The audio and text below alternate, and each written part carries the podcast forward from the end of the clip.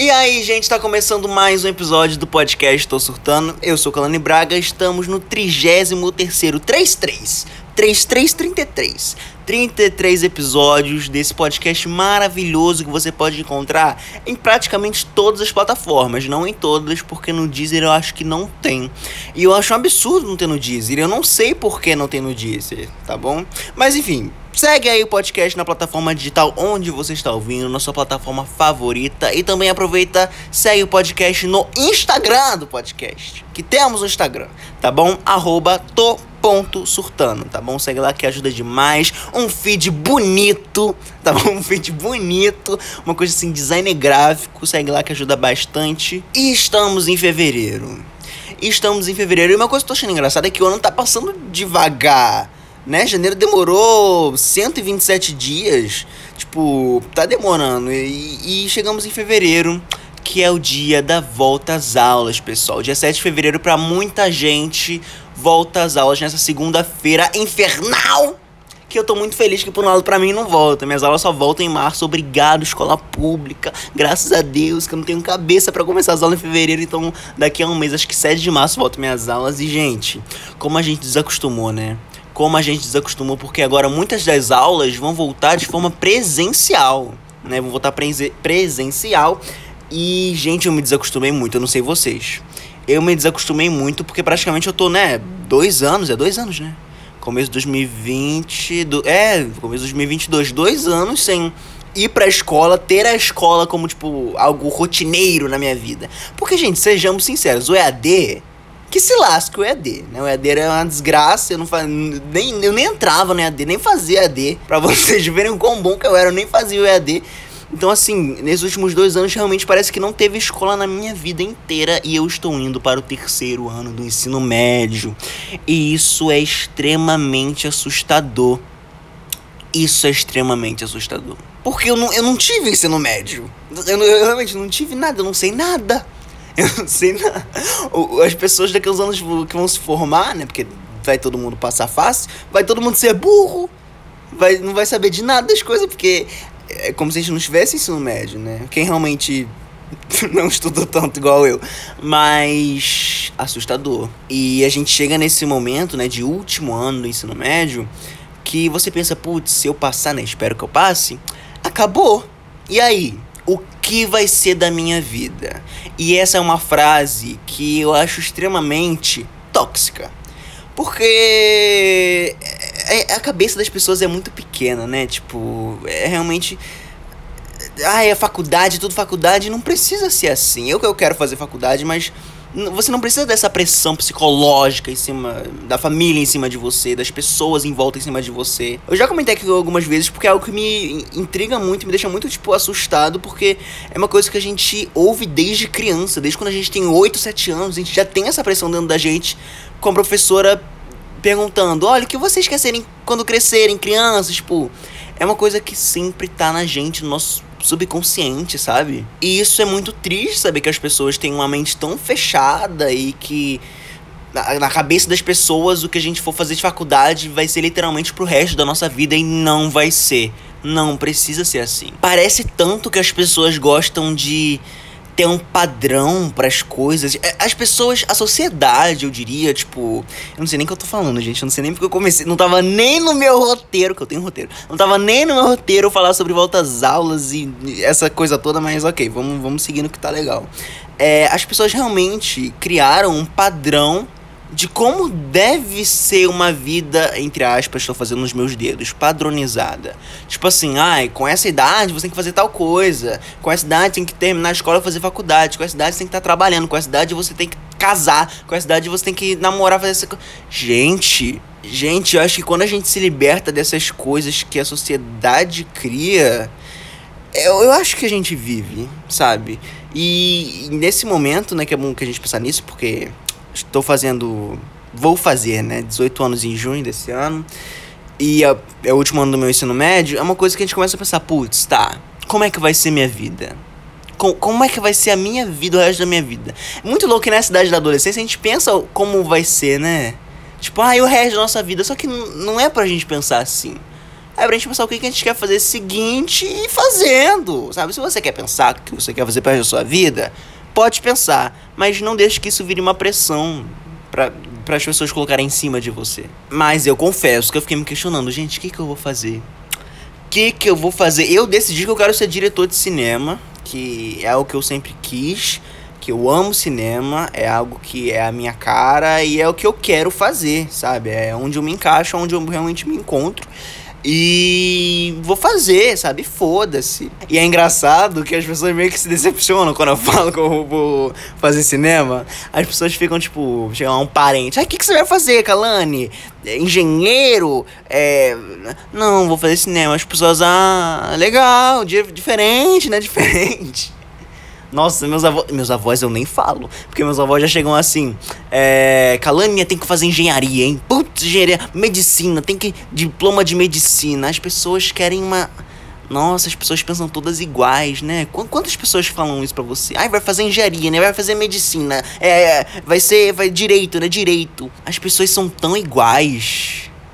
Isso é muito triste. Isso é muito triste. Saber que a gente vive numa sociedade com pessoas tão fechadas, com cabeça tão fechadas e tão parecidas, né? Isso é extremamente triste. Basta a gente, de forma, né, solitária mesmo, tentar lidar com essas coisas da nossa maneira, sabe? Fazer das coisas do jeito que a gente quer. Não das coisas que os outros querem e pensem sobre nós. Ai, mas se eu decepcionar minha família. Puta que pariu, né? Tem gente que pensa assim ainda, deve ter, né? Ah, eu sou uma decepção. Eu devo orgulhar os meus pais e fazer não sei o que. Nossa, gente, eu não tenho problema nenhum com isso. Isso é uma coisa que eu me orgulho em dizer. Que eu não tenho problema em decepcionar meus pais. Se, decepcionou, se eles decepcionaram por alguma culpa minha, não. Primeiro que a culpa é deles, não é minha. Que eles colocaram uma expectativa porque eles quiseram. E não existe isso, né? O que, é dar orgulho? Muita gente fala sobre isso. Ah, eu sempre quis dar orgulho pros meus pais. O que, é dar orgulho pros seus pais? O que que é? Será que é uma coisa que você se cobra e que você fica tipo, putz, eu tenho que fazer isso para ele para agradar ele? E na verdade, tipo, eles não estão nem aí, eles já te amam e já tá tudo bem. Você fica criando coisa. Bons questionamentos que eu tô levantando nessa segunda-feira. Pra começar a semana bem. É, já indo pro próximo assunto. Gente, eu tô indo do nada pros assuntos do próximo assunto, eu quero comentar com vocês que no episódio 31 eu, eu ia falar sobre toda a minha questão de demissão, que eu me demiti, que eu trabalhei nos últimos meses, nos últimos 3, 4 meses eu fiquei trabalhando e me demiti em dezembro, quase ali no Natal. Mas eu deixei muito por cima e eu quero acrescentar aqui. Então senta, senta mesmo. Olha, senta kika kika. Que lá vem a história, a trajetória de Calane Braga sobre o primeiro emprego. Olha, tudo aconteceu no dia 10 de outubro, que a amiga da minha prima, não vou citar nome que não precisa. A amiga da minha prima, ela queria, ela tinha uma loja de biquíni numa galeria aqui do centro de Búzios e ela, tipo assim, quis mudar. Falou: "Ah, eu vou transformar isso numa galeria de arte porque é uma coisa que eu amo". OK, tudo bem. E ela me contratou, que ela meio que escutou que eu tava precisando de emprego, querendo um emprego, sabe? Tô querendo ainda! Aí, gente, isso que é ruim, né? quando você tá trabalhando, você tá mal que você tá trabalhando. E quando você tá desempregado, você tá mal, que você tá desempregado. Ai, a vida do adulto é uma desgraça. Mas aí, aí tá. Aí ela me chamou e logo dia 10 já comecei a trabalhar lá. E, gente, eu trabalhava como vendedor. E puta que pariu, que sofrimento. Nossa, gente, que sofrimento que é ser vendedor. É horrível. Eu acho que eu consegui ser muito forte nessa porra. Porque é, eu me sentia muito pressionado, assim. Foi um dos motivos, o principal motivo que eu me demiti, talvez, porque. Cara, era uma pressão muito foda. A loja dependia de mim. E eu tinha que estar tá ali na venda. E eu tinha que fazer a cabeça da pessoa comprar. E era um caos. E nossa, e eu acho que é uma puta responsabilidade jogar em cima de um garoto de 17 anos, sabe? Tipo, a dona, gente. Ai, eu vou falar, que se lasque. Parecia que a dona cagava pra loja. Tipo, a gente não tinha. Não é que não tinha contato, mas eu tentava dar. falar com ela e ela não falava comigo. Tipo, da gente conversar as coisas da loja para resolver, sabe? Que tem coisa para resolver. Eu tô lidando com uma loja sozinho, porra. Eu achei que foi muito irresponsável da parte dela de jogar a loja em cima de mim e eu aguentei por muito tempo. Nossa, foram quase três meses. Que puta que pariu. Além da loja não vender desgraça nenhuma. A loja ficava dentro de uma galeria. Tipo, galeria geralmente é escondido aqui nas, nas ruas, amassando as boas. Mas Aí a loja ficava escondida e muitos dias zeravam, tipo, não vendia nada. Tinha dias que eu não entrava absolutamente ninguém. E eu tava numa fase que minha ansiedade estava bem atacada, tipo, em dezembro, assim. Nossa, nossa, em dezembro foi um caos, porque é, depois do Natal, essa cidade que é turística pra caralho, lota, lota, mas lota, enche de gente, fica um inferno. Eu não sei o que o povo vê nessa cidade, porque desgraça. Sabe, não é uma cidade que tem tanta coisa para fazer assim. Essa cidade lota, lota, lota. Aí eu fiquei na minha cabeça, putz, gente, eu vou ter que ficar aqui depois do Natal, eu vou ter que lidar sozinho com essa loja cheia de gente, eu não vou conseguir, eu, eu não quero, isso tá me fazendo mal. Gente, teve um dia, isso eu não falei nem para ninguém, nem pra minha. Te... Eu falei pra minha terapeuta, nem lembro, vou comentar aqui pra vocês. Teve um dia que eu tava, tipo, muito estressado, assim, trabalhando. Aí eu tirei uma hora de pausa, eu vim pra casa, subi no meu quarto, deitei na cama e comecei a chorar comecei a chorar. Por nada. Sabe? Tipo, não tinha um motivo, eu só tava, tipo, descarregando, sabe? Tava, tipo, esgotado. E isso já era quase no, tipo, uma semana antes, talvez duas no máximo, antes do Natal. Eu me demiti dia 22. E eu falei, puta, cara, acho que foi aí que virou uma chave na minha cabeça. Que eu falei, cara, isso não tá me fazendo bem. Tipo, o salário é muito bom, porque geralmente já me aprendi de ganhar menos de um salário mínimo, né? Ganhar tipo 800 reais, 900 reais. Em compensação, você trabalhava muito menos. Jovem aprendiz, você trabalha bem menos. É uma coisa bem, bem boa. E eu trabalhava bastante. Eu trabalhava tipo 8 horas por dia.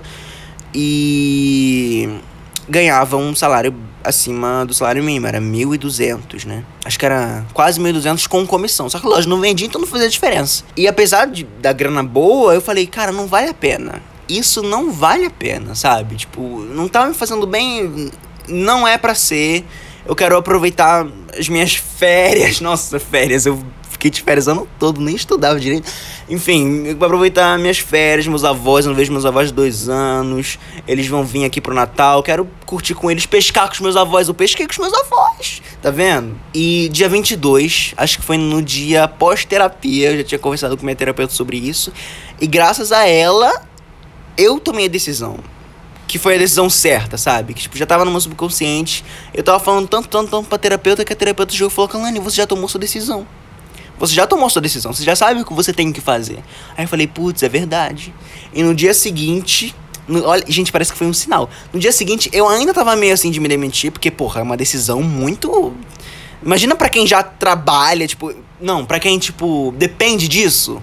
Porque eu não dependo para viver, entendeu? Porque eu tava trabalhando ali, pô, mas eu, meu pai paga as contas, sabe? Para quem depende deve ser uma situação dez vezes mais louca. para mim já tava sendo difícil. Aí no dia que eu me demiti, eu já tava meio assim, putz, eu será que eu faço isso? Aí a dona me mandou mensagens falando e mandando os novos horários. Gente, para você ter uma noção, eu ia trabalhar semanalmente 45 horas é, semanais. E por lei, o máximo, não é nem por um jovem aprendiz, por um adulto mesmo, o máximo que é, pode trabalhar semanalmente é de 44 horas. Então, assim, fora da lei! Fora da lei. Aí eu falei, caralho, né? É, é o sinal. Nossa, 45 horas. Eu era um horário, tipo, trabalhar quase todos os dias de meio-dia até as 11 da noite. Eu falo, nossa, vai. É, de uma hora até as 11 da noite. Eu falo, vai se fuder. Vai, tá pra puta que pariu, eu vou embora daqui, eu não preciso disso. E me demiti. E, gente, foi o melhor. Não vou falar que foi o melhor dia da minha vida, porque puta que pariu. Mas foi um dia muito feliz. Mas sem dúvida foi a melhor decisão que eu tomei na minha vida, porque caralho eu me senti tão bem. eu me senti tão bem. Os 1.200 faz falta ali no comecinho do mês. Ai, como faz, né? Como faz? Mas uma delícia. Foi uma, uma delícia, assim. Engraçado que as pessoas da minha família reprovaram minha atitude. Tipo, elas não gostaram, tipo, não, você não tem que se demitir. Não, você não. Você não. Ai, as pessoas só querem as pessoas em volta só querem que convenha a elas, né? Elas não pensam como você tá. Né? Isso é tão triste, acho triste. Só o que elas pensam, né? Tipo, elas só querem o que elas pensam e foda-se você. Tipo, ah, você tem que continuar trabalhando, vai perder essa oportunidade.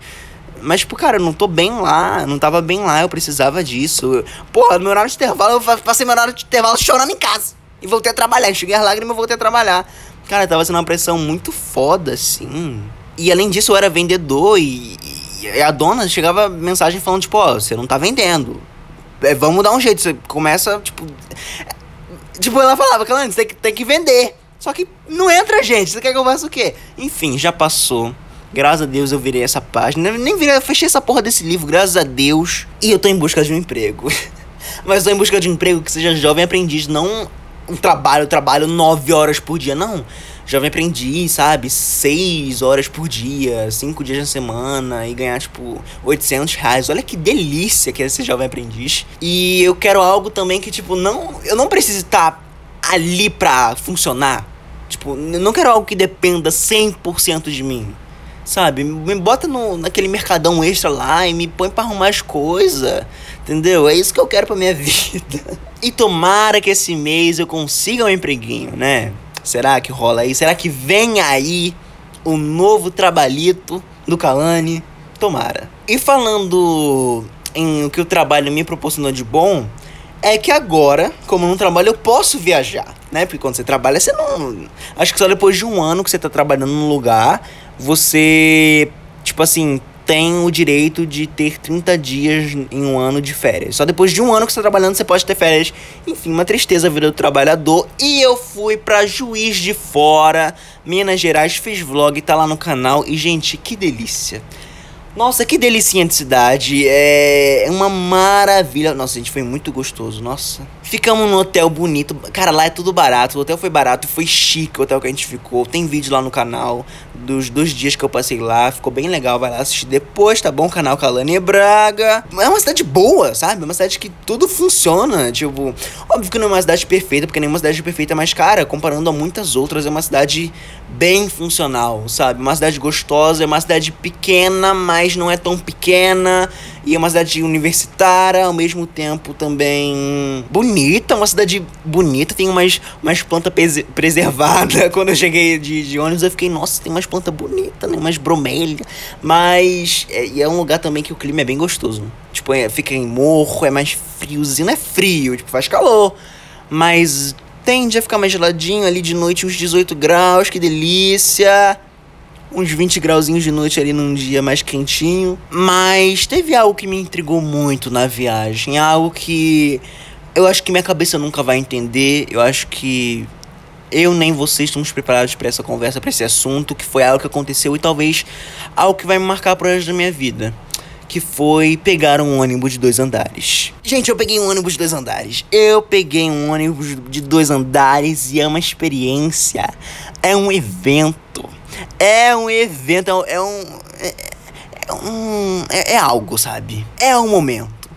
Porque é. Gente, ônibus. Já pegaram? Essa Eu vou deixar uma perguntinha aqui na caixinha do Spotify. Vocês respondam. Vocês já tiveram a experiência de andar de ônibus de... com dois andares? Porque é um prédio é um prédio. É gigante, é um negócio enorme. E eu fiquei, gente, numa cadeira que eu fiquei lá em cima, na primeira cadeira. Então eu tinha vista de, de frente. Como se eu estivesse no banco do motorista, vendo tudo de frente. Eu tava vendo. Meu Deus! E é algo maravilhoso que você tá lá no alto, né? Você sente na montanha russa e é muito grande, gente tinha muita gente naquele ônibus. E aquele ônibus cabe muita gente. O ônibus é um lugar que tem um espaçamento muito bom, né? Parando pra pensar. É tanta gente naquele lugar. Mas quando eu peguei um ônibus de dois andares, eu confesso que eu fiquei pensando, putz. Um motorista é muito bom. Como deve ser um motorista de ônibus? O que passa na cabeça de um motorista de ônibus? Por que, gente? Por pouco. Por pouco ele não batia numa placa. Nossa, por pouco ele não, não batia num carro por pouco ele passava no, no, numa ponte ali que era. que o teto era mais baixo. Sabe? Coisa assim, por pouquinho, sabe? E, e, ônibus. Além de ter um espaçamento muito bom, cabe 80 pessoas lá dentro, dentro do ônibus de dois andares.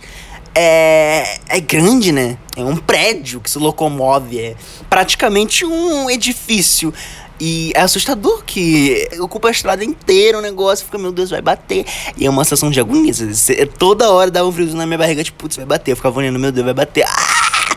E eu pensei, puta, o homem é muito bom, né? O motorista de ônibus é algo assim, ó. Palmas.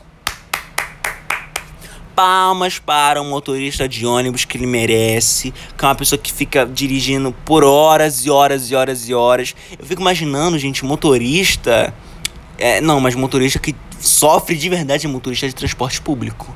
Nossa, motorista de transporte público ele sofre. Nossa, é foda porque é lidar com gente gritando. É, é não deve ser um saco, mas é uma habilidade única. É uma habilidade única, então quero deixar aqui uma menção para todos os motoristas de ônibus, seja público, seja foda-se, do Brasil, porque eles merecem fazer um trabalho muito bom, gente. Umas curvas muito segura, né, menino? Eu fico impressionado. E tem invenção melhor do ser humano do que ônibus de dois andares? Eu acho que tem um episódio que eu comentei com a, com a Nanã. Aliás, um beijo, Nanã. Um beijo pra Nanã. Que eu falei sobre invenções da humanidade e eu citei ônibus de dois andares porque é algo maravilhoso. É o que a pessoa, putz, tá um ônibus. Como a gente pode deixar ele mais espaçoso, com mais capacidade?